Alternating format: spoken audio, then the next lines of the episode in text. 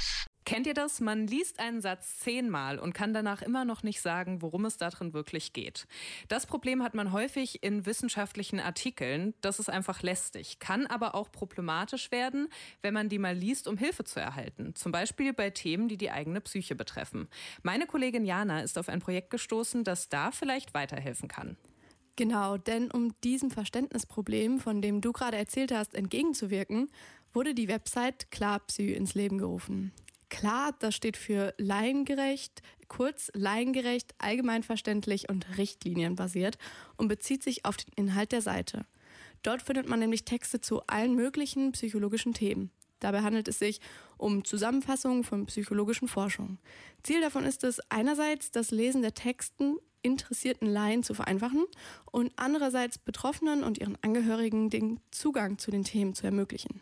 Wie wird denn erreicht, dass die Forschungsergebnisse zusammengefasst werden? Ich kann mir vorstellen, dass das ein aufwendiger Job ist. Ja, das glaube ich auch. Auf der Website wird aber versichert, dass klar darauf geachtet wird, dass die Texte auch alle korrekt sind. Klarpsy ist ein Angebot des Leibniz Instituts für Psychologie. Die verfassen auch die Texte und veröffentlichen sie. Auf der Seite wird auch nochmal ausführlich erklärt, wie die Texte entstehen. Die Kurzzusammenfassung, die Zuständigen führen Meta-Analysen zu psychologischen Themen durch. Meta-Analysen sind Analysen, die viele Forschungen zu einem Thema analysieren, sodass die Ergebnisse dann gebündelt werden können. Es ist also eine Forschung über den Stand der Forschung, wie es auf der Website heißt. Als ich gerade Meta-Analyse gehört habe, musste ich sofort dran denken. Oft sind es ja eben diese Fachbegriffe, die ein Problem darstellen. Man kann sie nicht aussprechen, sie erschweren den Lesefluss und man versteht sie auch häufig einfach nicht. Deshalb gibt es auf der Webseite auch ein Wörterbuch, oder? Genau, das heißt Klarsaurus.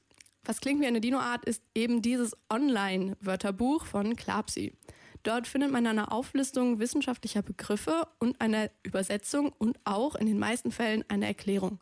Unter dem Begriff Binge-Eating findet man zum Beispiel die Übersetzung Essattacken. Die Erklärung lautet dann Attacken, bei denen unkontrolliert eine große Menge an Nahrung konsumiert wird. Ein solches Wörterbuch ist vielleicht nicht nur für Psychologiestudentinnen nützlich. Das ist schon ziemlich praktisch. Solche Begriffe begegnen einem ja doch auch schon mal im Alltag. Wie sieht es denn mit den Texten aus? Geht es da hauptsächlich um sehr spezifische psychologische Forschung? Nein, die Themen sind meiner Meinung nach ziemlich breit aufgestellt. Von aktuellem Weltgeschehen über Medien- und Online-Verhalten bis zu psychologische Probleme und Psychotherapie. Es wird eine Vielfalt an Themen geboten und auch hier besteht die Zielgruppe nicht nur aus Expertinnen. Und das Auswählen der Themen, wie funktioniert das? Es werden ja fast täglich neue Forschungen veröffentlicht. Da muss man ja nicht nur den Überblick behalten, sondern auch selektieren, oder? Klarpsy ist im Grunde eine interaktive Seite. Wenn man Themenwünsche hat, kann man ein Formular ausfüllen und einreichen. Das Klarpsy-Team versucht dann, diese Vorschläge umzusetzen.